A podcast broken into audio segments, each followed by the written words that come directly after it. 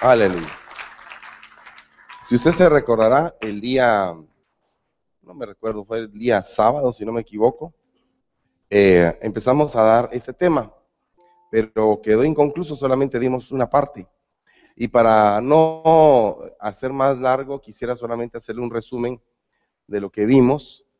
Se llama el efecto Adulam y consiste en el liderazgo 360 grados. ¿Qué es un liderazgo 360? Es un liderazgo circular. El líder en medio y todos los consejeros alrededor, ¿verdad? Es un liderazgo que cuando nosotros lo, echamos a andar en una organización tiene muy bonitos resultados. Porque no es lo mismo estar arriba y que todo el mundo obedezca a estar en medio y que todo el mundo sea partícipe de lo que se está haciendo, ¿verdad? Eh, muchas veces el liderazgo piramidal, o sea, el de una cabeza y de ahí para, para abajo todo, es un liderazgo muy funcional en algunas ocasiones. Por ejemplo, el liderazgo de Moisés era un liderazgo bien piramidal. Él estaba a la cabeza y todos los demás hacia abajo. Y lo que él decía, eso era lo que se hacía. Un liderazgo piramidal. Pero también hay, hay liderazgos circulares, donde un equipo es el que hace las cosas. Por ejemplo, en el caso de Nehemías, Nehemías no era solamente él como líder, sino que también estaba Esdras, ¿verdad? Habían otros que estaban juntamente con Nehemías trabajando en equipo por, una, por un propósito. Entonces, eh, estaba Eliasib también. Entonces, definitivamente, no cabe duda que en diferentes ocasiones tenemos que saber emplear los diferentes tipos de liderazgo. A veces a nosotros nos llaman a hacer un equipo y a veces no nos llaman a hacer un equipo, sino que a gobernar todo el equipo, ¿verdad? Y a veces nos toca una cosa y a veces nos toca otra. Pero gloria a Dios porque eh, aquí yo le estaba explicando en primera de Samuel 22, 1, que David se fue del lugar donde estaba y se refugió en la cueva de Adulam. Y cuando sus hermanos y toda la casa de su padre lo supieron, descendieron a él allá. Y todo el que estaba en apuros, el que estaba endeudado y todo el que estaba descontento, se unió a él y vino a ser jefe sobre ellos y había con él unos 400 hombres. Pero esa palabra descontento, que así se dice en español, en el original dice Ishmarah, o sea, Ishmará significa un cadáver de amargura. Entonces, los que, los que recibió David en la cueva de Adulam eran 400 cadáveres de amargura. Imagínese usted qué difícil ha de ser trabajar con un grupo de gente amargado.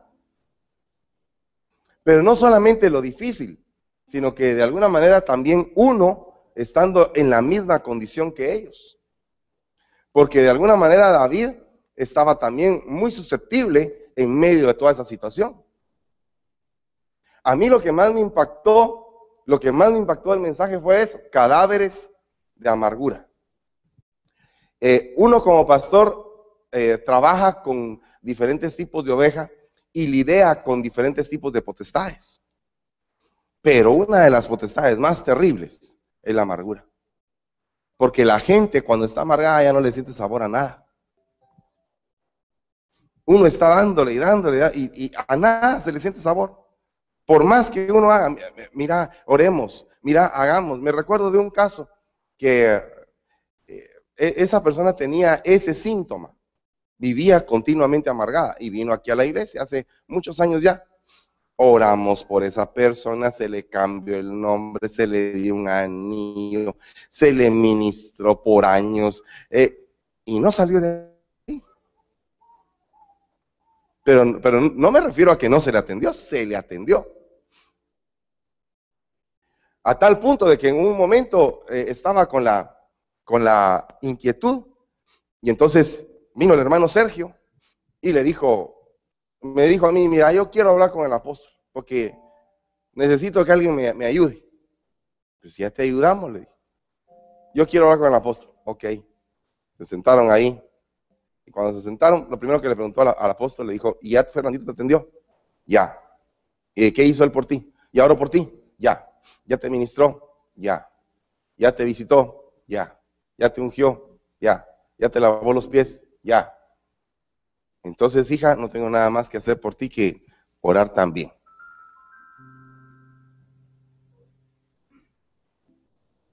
¿Qué se puede hacer si, si la persona no quiere salir? Porque es que existen dos cosas. Una es que oren por uno y otra cosa es que uno también quiera salir del asunto. ¿Verdad? Porque no es magia, sino que juega la voluntad de la persona. ¿Por qué? ¿Por qué juega la voluntad de la persona? Porque cuando tú recibes a Cristo, el Señor toca. He aquí yo estoy a la puerta llamo. Si alguien abre la puerta, y si no la abre, no entra. Aunque él toque. Hay muchos que tocan y tocan y tocan. Toca. Muchas veces está tocando el Señor a tu puerta y no le quieres abrir. ¿Verdad? Entonces, definitivamente trabajar con amargados es cosa seria. Eso le tocó hacer a David. Y entonces yo le empecé a mostrar algunas cosas que, que hizo David con esta gente. Y una de las cosas que hizo fue, marcó la diferencia. La primera cosa que hace un líder de 360 es que marca la diferencia. Amén. Pero avanzando un poquito más, ya esto ya se lo había explicado y usted puede comprar el CD si usted no llegó ese día, pero le voy a hablar de otra cosa que hace un líder 360 y que hizo David. Mire lo que dice, lo que, lo que hizo David como líder 360.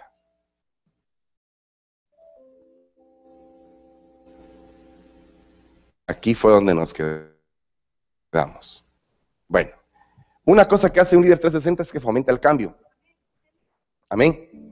Mire lo que dice aquí. El cambio es algo constante y habitual en nuestro entorno. Uno de los aspectos más difíciles para cualquier grupo o organización es adaptarse al cambio. Un líder eficaz abrazará el desafío del cambio y lo tomará como una oportunidad para mejorar y para crecer. Cambiar es positivo y constructivo. Y ese es el mensaje que el buen líder ha de fomentar entre su grupo. Ok, empezando a predicar, le, quiero decir lo siguiente. Si usted es un líder en su casa, en su trabajo o en la iglesia, lo que usted tiene que hacer es no siempre lo que hicieron todos los demás. Lógicamente, agarrar lo que hicieron los demás como base y mejorar eso y darle un nuevo toque. Se lo voy a demostrar en un versículo de lo que hizo David. Pero los siervos de Aquis dijeron, no es este David el rey de la tierra. No cantaban de él las danzas diciendo Saúl mató a, mil y David a sus diez mil. Quiero decirle que por ese cambio, por ese cambio en el, en el aspecto de la guerra, por ese esfuerzo que hizo David, ahí le empezaron todos sus problemas.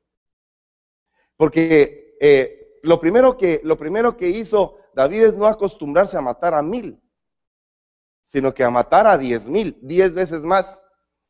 Su rey le pidió, eh, me recuerdo, no, me, no estoy seguro si es así, pero me recuerdo que Saúl le pidió 100 prepucios de los filisteos. Él le llevó 200. O sea que eh, dice la Biblia, Jesús dice, si alguien te pide que camines con él una milla, ¿por qué no caminas dos? Entonces, un líder que fomenta el cambio siempre está dispuesto a esforzarse más, a hacer algo más de lo que los demás hacen.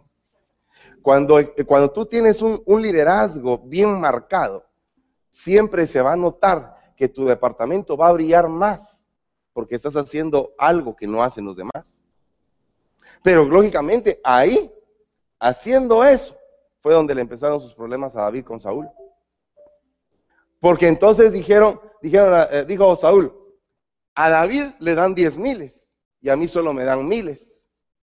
¿Qué significa eso? Que David está fomentando un cambio. Ya solo falta que le entreguen el reino. Y desde ahí empezó el problema.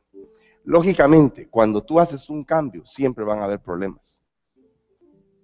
Cuando tú te abres surcos, siempre van a haber problemas. Cuando tú haces algo distinto de lo que la demás gente hace, siempre hay problemas. Pero debemos de preguntarnos, ¿qué debemos de hacer como guerreros si no es hacer la diferencia? Ese fue el primer, la, la primera parte, hacer la diferencia. La segunda parte es fomentar el cambio. Pero fíjese aquí lo que le voy a leer. Y primera de Samuel 24:8 dice, después de esto David se levantó, salió de la cueva y dio voces tras Saúl diciendo, mi señor el rey. y cuando Saúl miró hacia atrás, David inclinó su rostro a tierra y se postró y dijo David a Saúl, ¿por qué escuchas las palabras de los hombres que dicen, mira, David procura tu mal?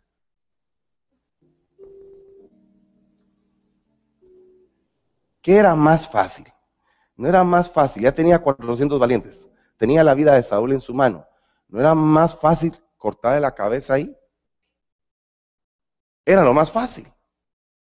Pero no hizo lo más fácil, sino que hizo algo que no se esperaba a nadie. El líder no va a reaccionar de acuerdo a la masa. El líder va a hacer algo diferente a la masa. O sea, lo que todo el mundo espera que la persona haga es lo que el sistema nos ha metido a todos en la cabeza. Pero si nosotros hacemos algo fuera de lo que normalmente está dispuesto a que se haga, entonces vamos a ser diferentes. Pero hagamos algo propositivo, algo que ayude, algo que cambie, algo que nos cambie a nosotros también. Y lo que le estaba enseñando él a su gente es, ¿saben qué? 400 amargados. Yo también estoy amargado, pero yo me voy a sujetar a ese hombre porque ese hombre es el rey y no me voy a levantar en contra de él. No, hombre, pero ¿sabes qué? Es que se cumplió la profecía. Dios te lo puso en tu mano. Sí, pero también dice la profecía que haga yo como bien me parezca. Entonces, definitivamente yo no voy a ceder a darle la razón a las calumnias que se han dicho de mí. Ahora, póngase a pensar que si habiendo hecho esto David, todavía se levantó Simei a aventarle tierra y a aventarle piedras. Y le empezó a decir cómo había tratado a la casa de Saúl, que eres un hombre sanguinario perverso, por eso es que tu hijo se levantó en contra tuya, porque tal cosa, porque tal otra, y va aventándole piedras. Y, y, Joab, que era un poquito más enojado, que era de los, de los 400, sacó la espada y dijo, ¿quieres que le huele la cabeza a este perro? Momento. ¿No será que Dios lo puso aquí para recordarme? Un líder fomenta un cambio. No hace lo que todo el mundo quiere que haga, sino que siempre toma su propia decisión. Entonces, fíjese que bien interesante esto porque realmente a mí, a mí me, me sorprende la actitud, porque si, si David hubiera matado a Saúl, eso le hubiera quedado a él como una marca en todo su reino. Pero como no lo hizo, entonces eso le valió para ganarse la confianza de aquellos 400 valientes, porque ha de haber dicho, este es diferente a los demás. He aquí, hoy han visto tus ojos, que el Señor te ha puesto en mis manos en la cueva en este día. Y algunos me dijeron que te matara, pero mis ojos tuvieron piedad de ti y dije, no extenderé mi mano contra mi rey, porque es el ungido del Señor. Y mira, Padre mío, mira la orilla de tu manto y mi mano, puesto que corté la orilla de tu manto y no te maté. Reconoce y ve que no hay maldad ni rebelión en mis manos y que no he pecado contra ti a pesar de que tú acechas mi vida para quitármela. El respeto de la unción se extiende hasta el borde del manto. Y en el borde del manto, ahí está. Ahí hay algo clave, porque ahí es donde va a parar todo el aceite que es derramado en la cabeza. Acuérdese usted que la mujer aquella fue sanada cuando tocó el borde. Pero entonces fíjese que los líderes 360 sacan lo mejor de cada uno. Los líderes tienen la capacidad de motivar y promover la grandeza de otros. Un buen líder conoce los puntos fuertes de cada uno de su equipo y saca lo mejor de cada uno de ellos. El grupo espera que le digan qué debe hacer, pero los buenos líderes reconocen las destrezas de cada uno y sacan lo mejor de todos ellos, desafiándoles a ellos mismos a ir más allá de lo que ellos creen que son capaces de llegar. Ahora yo le voy a explicar algo aquí, hermano. Yo creo que se recuerda usted aquella prédica que di acerca de la necesidad que había de poder extender el brazo de compañerismo porque reconocemos la gracia del otro. Amén. Va, pero eso es el, el compañerismo. Pero ¿y cuando todos son tus subalternos? Cada uno de ustedes tiene algo especial. Cada uno de ustedes se le tiene que explotar la parte especial que tienen. Sacar lo mejor. Miren, si, si yo les hiciera una encuesta y les empezara a preguntar, ¿qué es la parte mejor que tú tienes? Con una palabra, ¿qué es lo que dirías? Por ejemplo, ¿qué dirías tú que es la mejor parte que tú tienes? ¿Pero en qué? En el trabajo secular. O sea que su trabajo secular le trae dinero a la obra. Entonces su ayuda es que el trabajo que hace él afuera le trae beneficios aquí adentro. Pero puede ser que para otros sea otra cosa. Por ejemplo, eh, ¿cuál es tu mejor don? Y, ok, ¿podrías hacer alguna otra cosa mejor que eso?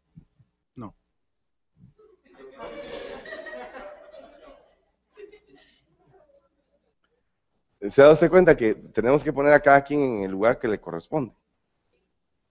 Pero, ¿qué pasaría si de repente yo te pidiera de favor que controlaras el horario de entrada de toda la iglesia? Ah, lo hago de favor, pero no sería mi mejor resultado.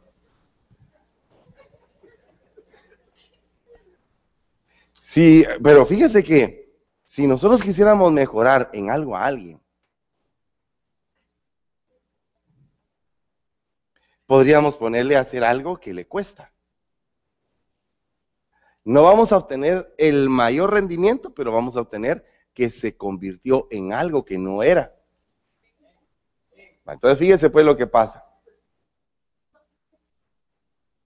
Mire, definitivamente David tenía valientes. Definitivamente David tenía gente de a caballo y guerrera. Y que lo amaban. ¿Verdad? Pero llegan momentos en los cuales el líder se pone a prueba y dice, descendieron tres de los treinta jefes y fueron a David en la cueva de Adulam al tiempo de la cosecha, mientras la tropa de los filisteos acampaba en el valle de Refaín.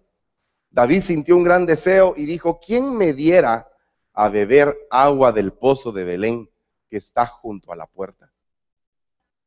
¿Qué cree usted? ¿Qué fue lo que hizo él? ¿Y lanzó un desafío?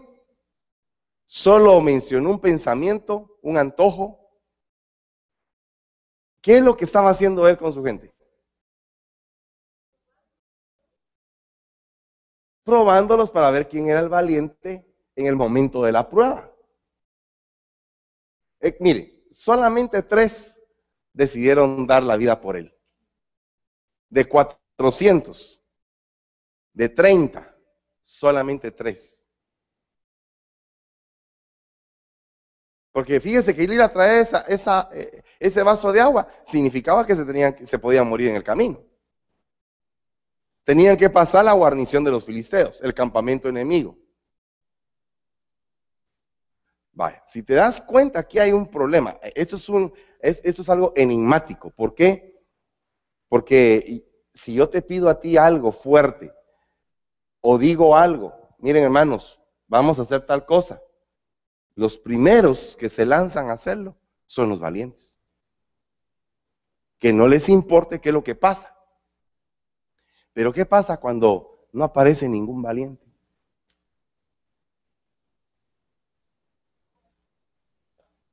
Porque, hermanos, yo entiendo, a todos les entiendo eh, la buena voluntad y el buen corazón que tienen. Eso es una iglesia, esta es una iglesia que tiene un buen corazón. Pero, ¿y si necesitáramos un poco más? A veces la gente tilda de que cuando el apóstol viene y dice, por ejemplo, me dice a mí, fíjate Fernandito, de que estaba pensando en ver, en alguna ocasión me dijo, fíjate que estaba pensando en ver si voy a cambiar mi iPhone 4 por un 5. Démelo, le dije. Se lo voy a cambiar. Yo no le estoy, no le estoy preguntando ni nada. Yo agarro el asunto y es mi bendición. Punto. Es bendición, es mi bendición. Cuando yo le di la espada en el año 2006, después de que, de que le di la espada, alguien se acercó y me dijo, fíjate que yo también tuve en mi corazón un amigo, ¿va? dale una espada. Gloria a Dios le dije, bendito sea Dios que Dios te puso eso en tu corazón. Y yo en mis adentros dije, pero a mí me tocó. A mí me tocó, arranqué lo que me tocaba. Porque, denle un aplauso al, Señor.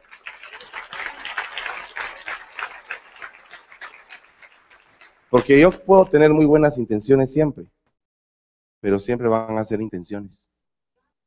Nunca van a ser realidades. Yo puedo decir, yo, yo estoy para apoyar, yo estoy aquí, sí, pero cuando te necesitamos, nunca estás. No, pero es que yo he estado, sí. ¿Y ahora? ¿Vas a seguir estando? Porque como la carga la carga de una visión, eh, uno la va experimentando en diferente etapa. Porque uno pasa a la etapa de la ilusión de todo el pueblo. Yo se lo explicaba a mi esposa eh, cuando compramos el, rancho. Eh, el pueblo está ahorita ilusionado. Pero ¿será que van a estar así en dos años? ¿O en tres? ¿O en cinco? ¿O en diez? Entonces no es, no es solamente de decir, gloria a Dios, ya tenemos un rancho. Sí, lo tenemos. Alabado sea el rey. Pero ¿cómo seguimos inyectando de la pasión a la gente? Por lo que se hace. Porque a veces se le va la pasión a la gente. fíjese que hoy estaba, me, llegó al Facebook unos, unos ah, cristianos en África con unos botes ahí tocando, ahí, no sé si alguno le llegó. Y, eh, a ti te llegó, ¿no? Sí, y con una, una guitarra hecha de un costal y de un, eh, hermano, una cosa. Yo digo, wow. Y ahí estaban danzando, dándole y dándole, y, y, contentos, hasta un chiquitío así, eh, con su corbatilla, estaba ahí danzando de, de lo feliz que estaba en ese gran culto con esas pocas cosas.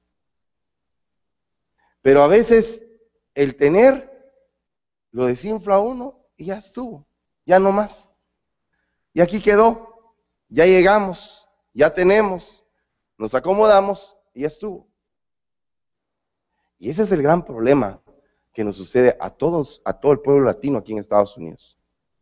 Se lo voy a poner en un ejemplo. Usted viene, no encuentra que haya problema para trabajar, se conforma con tener todo así, sin pagar impuestos, sin nada, estar invisible. De repente sale una reforma, no tiene nada en orden. Y cuando no tiene nada en orden, no le dan la residencia y sigue de invisible, porque se acostumbró a estar así. Y yo creo que no es eso lo que nos manda el Señor. Entonces, fíjese que yo, yo veo aquí a estos valientes que están buscando y dicen, bueno, mi vida o el vaso de agua.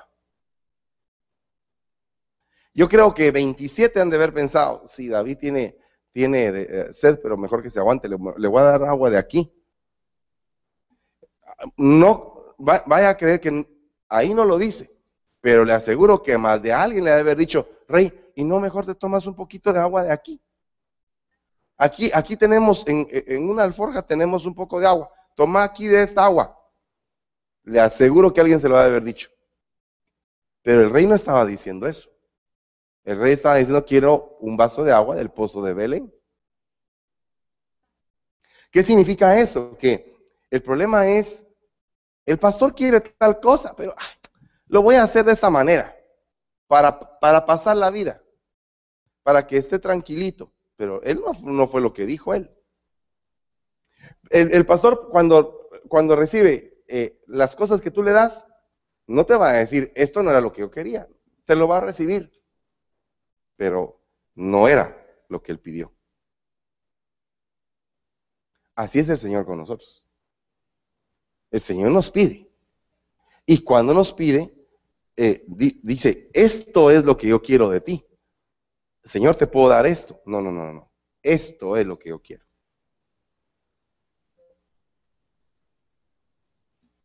Por eso es que el Señor les dijo a ellos, ustedes dicen, que yo soy maestro y señor, y bien hacen. Pero yo, el señor y maestro, les dice tal cosa. Entonces, ¿qué significa eso? Que para la gente, él era primero maestro y después señor. Pero para él quería ser primero señor y después maestro. ¿Sabe por qué? Porque Judas siempre le dijo señor, eh, eh, Judas siempre le dijo maestro, maestro, maestro. Cada vez que habla Judas, siempre le dice maestro. ¿Se habían dado cuenta ustedes de eso? Nunca le había, nunca le dijo Señor. revíselo, va a ver que no aparece Señor. Solo maestro, maestro. Entonces, muchos quieren aprender, pero no quieren sujetarse. Y lo que está pidiendo el Señor es sujeción. Entonces yo, el Señor y Maestro, o sea, primero acepten mi señorío y luego les enseño. ¿Y qué era lo que hacía Pedro? Pedro era Señor, Señor. Entonces los tres valientes se abrieron paso por el campamento de los filisteos y sacando agua del pozo de Belén que estaba junto a la puerta, se la llevaron y la trajeron a David, pero él no quiso beberla, sino que la derramó para el Señor. Y dijo, lejos esté de mí, oh Señor, que yo haga esto. ¿Beberé la sangre de los hombres que fueron con riesgo de sus vidas? Por eso no quiso beberla. Estas cosas hicieron los tres valientes. Padre bendito, qué tremendo ese pedazo. Me recuerdo de un amigo, hermano en Cristo, que lo, que lo hacía hasta con mueca. Empinaba, Señor, no me beberé esta agua, decía él, y la derramaba. Era compañero conmigo en el, en el área de niños. Y todos los niños se quedaban. Y derramaba.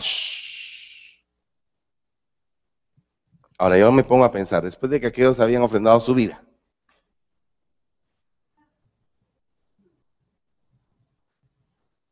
te lo voy a poner de una manera más fácil. Viene Marcelo y me dice, mira papá, te voy a dar 100 dólares de ofrenda para que te los gastes en lo que querrás, pero son para vos. ¿Ok? Agarro mis 100 pesos, pero no son para la obra, son para vos. Yo veo los 100 pesos, digo, son 100 dólares. Pero yo esos 100 dólares, aunque son para mí, yo te los doy a ti, para tu obra.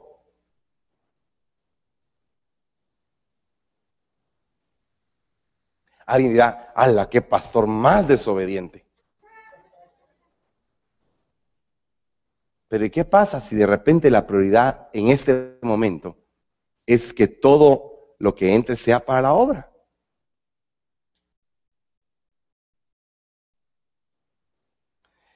¿No sería eso fomentar el cambio? Bueno, ¿qué haría tal vez otro pastor? Tal vez haría lo mismo que yo, o tal vez otro pastor lo que haría es, gloria a Dios, esto, esto ya me dieron permiso de que me lo tengo que gastar yo. Y no estaría pecando. No estaría pecando porque lo agarró y ya, se lo dio y cada quien. Pero si tú quieres hacer la diferencia, no hagas lo que hacen los demás. A mí el Señor me dio una palabra. Venía en el avión rumbo para acá. Venía primero a Los Ángeles y de ahí me vine en, en uh, tráiler de Los Ángeles para acá. Pero cuando aterricé en Los Ángeles, en el camino, yo, le venía preguntando al Señor, hace, ¿cuánto? 2003, 10 años, 11 años. Venía preguntándole al Señor, Señor, ¿qué quieres tú que haga cuando llegue a San Francisco? Y me dijo, haz exactamente lo que los demás no están haciendo. Todo lo que veas hacer a los demás, no lo hagas tú. dije, wow. En esa palabra me sostuve.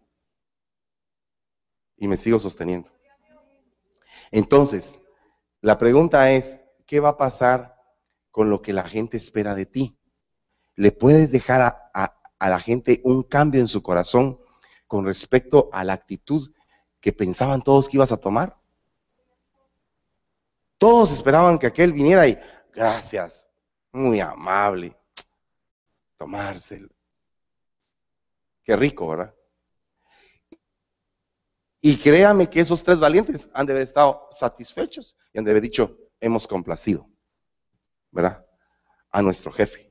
Pero, ¿qué pasó con esos? Esos le dieron un valor a la vida del líder. El líder le dio un valor a la vida de ellos. O sea, cada uno de ustedes tiene un valor. Mi responsabilidad es darle el valor a su vida. O sea, el hecho de que usted esté sentado aquí, eso es un gran privilegio para mí. El hecho de que usted esté aquí aguantándome a que termine de predicar, alabado sea Dios. Pero fíjese que eh, si nosotros nos ponemos a pensar, yo le tengo que dar valor a su vida por lo que usted hace aquí.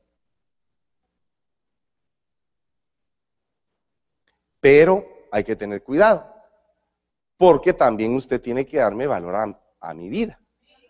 Si los dos nos valemos, vamos a triunfar. En una pareja, él le tiene que dar el valor de la vida de su esposa y ella tiene que darle valor a la vida de su esposo. Si uno de los dos se sacrifica, el otro sacrifíquese más. Y si el otro se sacrificó más, entonces el otro se sacrifica más.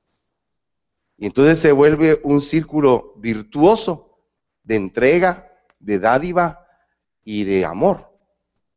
Pero si solo uno está entregando y entregando y entregando y el otro no da, delicado. Entonces hay que ser cuidadoso de eso. Mire lo que dice acá.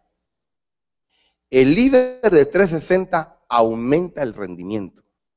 Con la capacidad de sacar lo mejor de cada persona del grupo, el líder tiene la capacidad de aumentar el rendimiento global de toda su organización, haciéndolo además de una manera satisfactoria para sus trabajadores.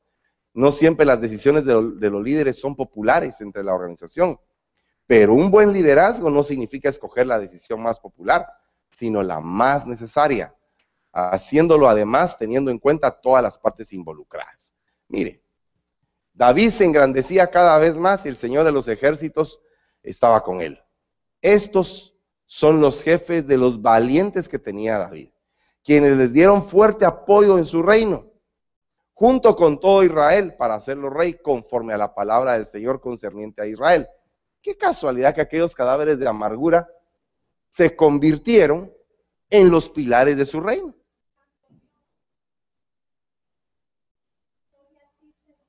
Aquellos que no servían. Porque sabe qué es lo que pasa? Que toda la gente anda con un síntoma terrible. Es, es un virus a nivel mundial. Toda la gente se menosprecia.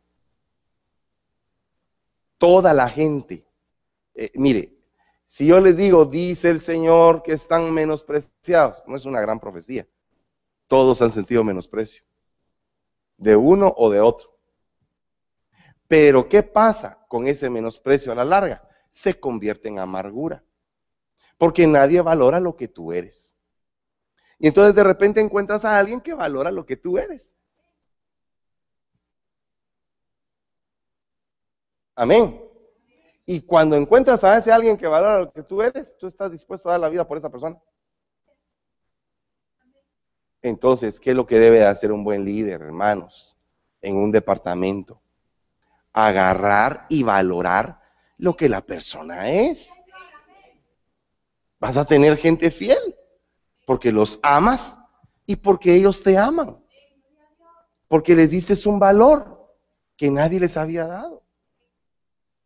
¿Acaso no era eso lo que vino el Señor Jesús a hacer en la casa de saqueo? Pues ese es el ejemplo de saqueo, es la operación saqueo. Saqueo enano y feo. Le decían todos. Perdóneme que estaba así un poco débil para predicar, pero es la gripe que no me deja así fluir con, con libertad, pero en el nombre de Jesús se va a ir. Saqueo enano y feo estaba ahí, todo el mundo se reía de él. Todo el mundo lo humillaba. Un día, curiosamente, decidió ir a ver quién pasaba por ahí, el líder 360, rodeado de sus discípulos. Se le quedó viendo al, árbol y le dijo, Saqueo, ¿qué estás haciendo ahí? Bájate de ahí, voy a ir a comer a tu casa. O sea, mire, qué tremendo es que a uno le den VIP cuando estaba apenas en, en galería. Allá en Guatemala, cuando yo era chiquito, no hace mucho tiempo de eso, los cines eran bien grandotes, bien grandotes. Entonces estaba la luneta, que era la, parte donde todos los que podían pagar pagaban. ¿verdad? Después estaba eh, el palco, eh, eh, eran dos salidas que tenía el cine aquí. La galería, y habían unos que hasta allá arriba, con derecho a pulga y todo lo demás, le decían gallo. Entonces digamos que Saqueo estaba en gallo. Y de repente lo ponen en VIP, sentado a la par del Señor.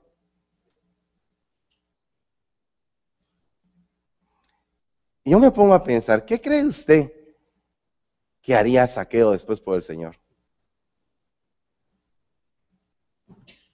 ¿Qué cree usted que estaría dispuesto a hacer ese hombre por aquel que lo tomó en cuenta? Le dijo de una vez, sacó toda la fortuna y dijo, ¿sabes qué, Señor? Voy a, pagarle a todos los que les debo, a todos los que los he defraudado, y les voy a pagar cuatro tantos de una vez. Porque lo valoraron. El problema de una iglesia, de cualquier iglesia, es que se desvaloran con todas las murmuraciones, chismes, contiendas, divisiones. El diablo ni siquiera tiene que hacer mucho. ¿Y sabe qué es lo más sencillo? Echarle la culpa al diablo. Y esa es la cosa más sencilla. El diablo hizo, el diablo, el diablo, y todo, todo para el diablo. ¿Y nosotros qué? Y no puede usted cerrar su boquita, ponerse un esparadrapo y decir, no chismes. ¿Verdad? No insultos, diga no a la violencia. No puede poner aquí en su, en su, en su mano aquí, diga no a la pereza. ¿Verdad? No podría ponerse aquí, aquí, siempre sigue el camino recto. O sea, con todo respeto, hermanos, ¿qué nos podría hacer el diablo si realmente andamos bien con el Señor? ¿Qué nos puede hacer? Nos puede tentar. Eso nos puede tentar. Nos puede tentar. Pero aún en la tentación, si decidimos no caer, no caemos. Solo nos tentó. Pero el problema es que nuestras actitudes son como que el abono para que el enemigo opere. Y entonces, cuando ya eh, está, está operando el enemigo, ¿qué podemos hacer? Lo que tenemos que pedirle al Señor misericordia es valorar a las personas, porque Cristo derramó su sangre por ellos. Valorarlos uno padece, uno tiene el síndrome de no valorar a la gente. Aquí mismo dentro de la obra hay quienes no se valoran. Ni siquiera se valoran a sí mismos, mucho menos valorar a los demás. Y Dios quiere que salgamos de eso. Por eso es que un líder 360 y con eso termino, ayuda a los demás. Un buen líder no solo promueve el cambio, mejora a sus trabajadores. Un buen líder dedica la mayor parte de su tiempo y energía en ayudar a sus trabajadores a tener más éxito y a desempeñar mejor su función. A dar retroalimentación, proporcionar recursos necesarios para que se dé una armonía laboral y personal. Un buen líder considera a sus trabajadores personas antes que subordinados. Y créame que esto, hermano, con todo mi corazón y respeto, he tratado por todos los medios de hacerlo con ustedes. Hemos proveído, hemos gastado, invertido en cada uno de los departamentos que se puede invertir. Hemos hecho todo lo humanamente posible para que las personas se desarrollen eh, yo quisiera, en el nombre de Jesús, que cada uno se pusiera en el puesto de batalla que le corresponde y que trabajara con conciencia, con diligencia, con entrega. David contó al pueblo que estaba con él y puso sobre ellos comandantes de mil, comandantes de cien, y envió David al pueblo una tercera parte bajo el mando de Joab, una tercera parte bajo el mando de Abisaí, hijo de Sarbia, hermano de Joab, y una tercera parte bajo el mando de Itaí Egeo. Y el rey dijo al pueblo, ciertamente yo también saldré con vosotros. La batalla más grande que él vivió fue la batalla contra su hijo Salomón, eh, Absalón, perdón. Contra su hijo Absalón. Fue la batalla más grande que David pudo haber eh, librado. Su hijo Absalón lo estaba persiguiendo. Pero fíjese que a mí me pareció algo bien tremendo en esto. Mire lo que le dijo el pueblo, los valientes, aquellos 400 cadáveres de amargura que se convirtieron en 400 valientes. Pero el pueblo dijo, tú no debes salir, porque si tenemos que huir, no harán caso de nosotros, aunque muera la mitad de nosotros. No harán caso de nosotros, pero tú vales por diez mil de nosotros. Ahora pues será mejor que tú estés listo para ayudarnos desde la ciudad y entonces el rey les dijo, yo haré lo que os parezca mejor. Mire lo que hizo el líder ahí. ¿Siguió mandando él? ¿Qué dijo en ese momento? Dijo, tenía ahí. Primero, Saúl mató a mil y David mató a diez mil. Y ahora resulta que él es el que vale 10 mil. O sea que el Señor no se quedó con nada, sino que el Señor le devolvió el valor. Dios te da el valor de lo que le quiso quitar Saúl. Saúl dijo, este, este ahora ya solo falta que le den el reino. Le dieron el reino. Y aparte que le dieron el reino, le dieron el valor. El mismo reino le dio el valor de lo que él, de lo que él, valga la redundancia, valía. Entonces, ¿qué significa esto, hermanos? Que todo el esfuerzo que tú hagas en cualquier área de la iglesia, lo debes de hacer lo mejor posible. Porque tú no sabes si lo que vas a sembrar el día de hoy, aquí en esta iglesia, lo vas a ir a cosechar a una iglesia enorme que vas a tener. Todos en algún momento debemos de saber que tenemos un camino que, llevar y tenemos que hacer la función a la, cual fuimos llamados. Pero qué terrible sería que, que no sabiéndolo o que tal vez entendiéndolo, no lo pongamos poder poner en práctica. Tres cosas esenciales les quiero dejar con, este, con esta continuación, con este final del tema. Primero, valórate a ti mismo. Valórate a ti mismo date valor. Segundo, cuando decidas hacer algo por lo que amas, está dispuesto hasta entregar la vida. Porque eso significa que eres un líder. Tercero, procura que en lo que vas a entregar la vida sea algo que realmente valga. ¿Se le quedó? Valórate a ti mismo tú tienes un valor. ¿Cuánto valgo yo? Ah, yo valgo la sangre de Cristo, valgo mucho. Ok. ¿Voy a dar mi vida por algo? Ok, voy a darla, porque amo por lo que voy a dar mi vida. Y tercero, pregúntate si por lo que vas a dar la vida vale la pena por el valor que tú mismo te has puesto. Ponte de pie, vamos a orar.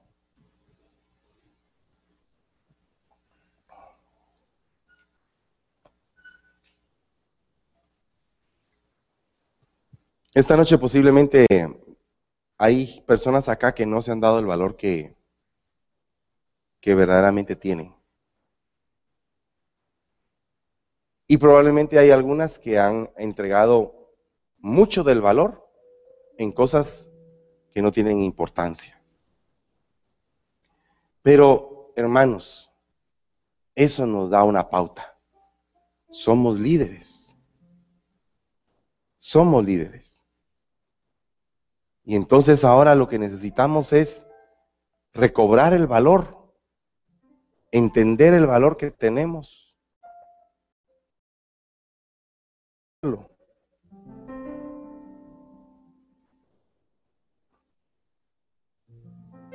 Pueden pasar al frente los que necesiten ser ministrados.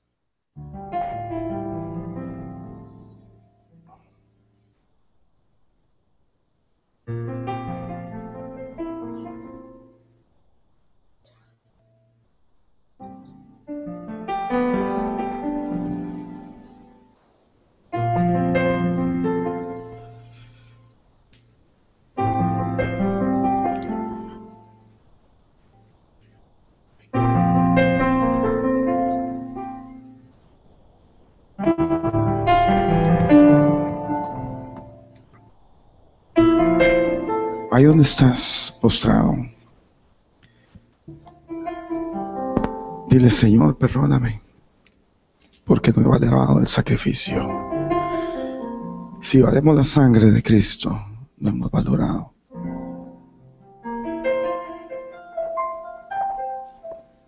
Señor, perdónanos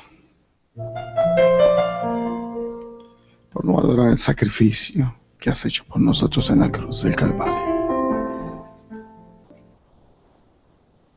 Estamos acá, Señor, porque queremos ser de los valientes.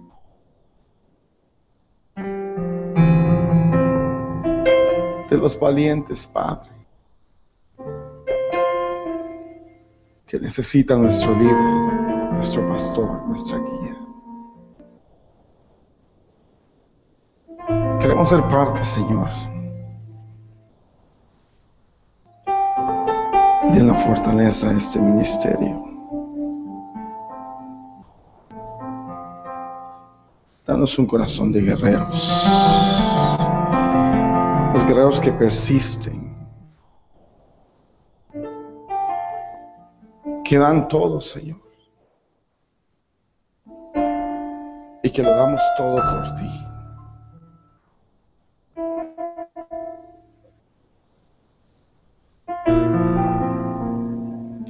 Fortalece, Señor, nuestras debilidades. Y que podamos seguir el ejemplo, Señor, de nuestro pastor.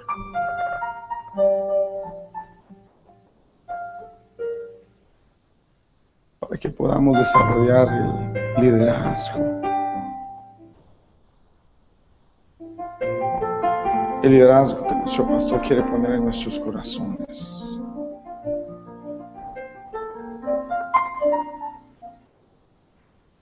Tu presencia sobre cada uno de nosotros. Y que tu Espíritu Santo nos guíe, Señor. Para poder ir más allá. Ir más allá de lo que nos pida. Gracias, Señor.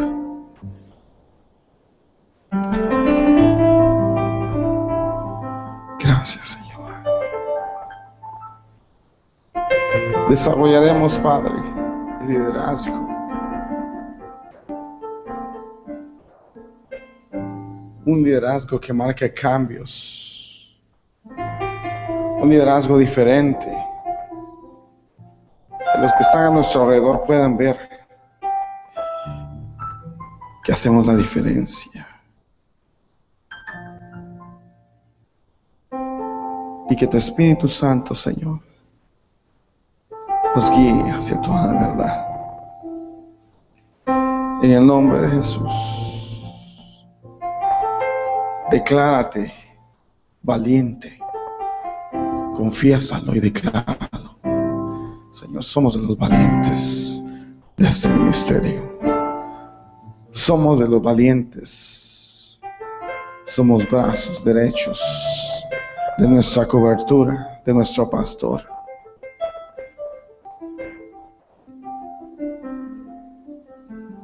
y que la unción que desciende sobre nuestro pastor descienda sobre nosotros. En el nombre de Jesús. Gracias, Señor. Gracias.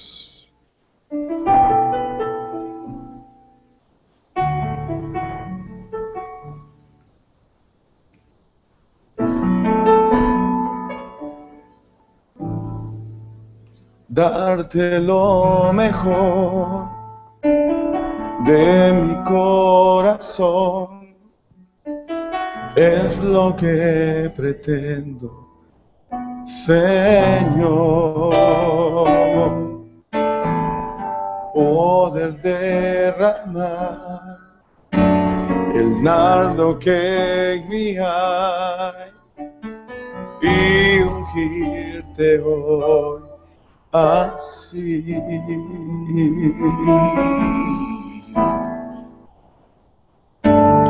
Pero es duro mi corazón necesita tu amor. Hazlo hoy sensible, hazlo hoy sensible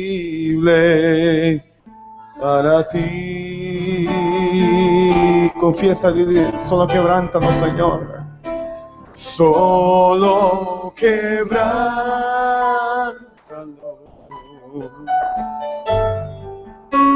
Solo quebrántalo.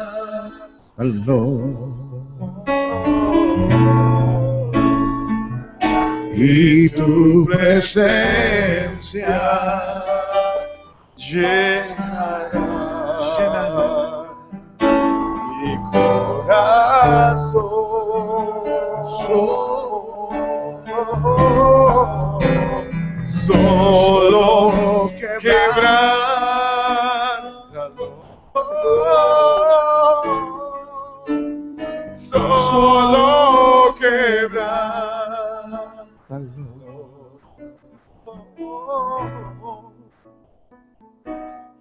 Y tu presencia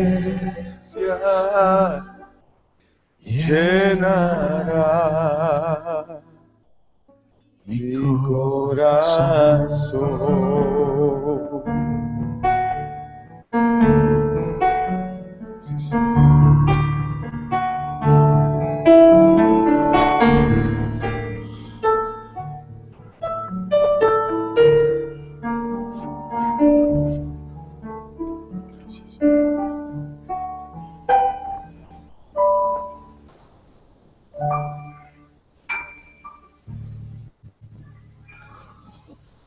Gloria a Dios, hermanos, Dios les bendiga. Eh, yo sé que este ha sido un servicio de reflexión, ¿verdad? Para todos los que ya tenemos bastante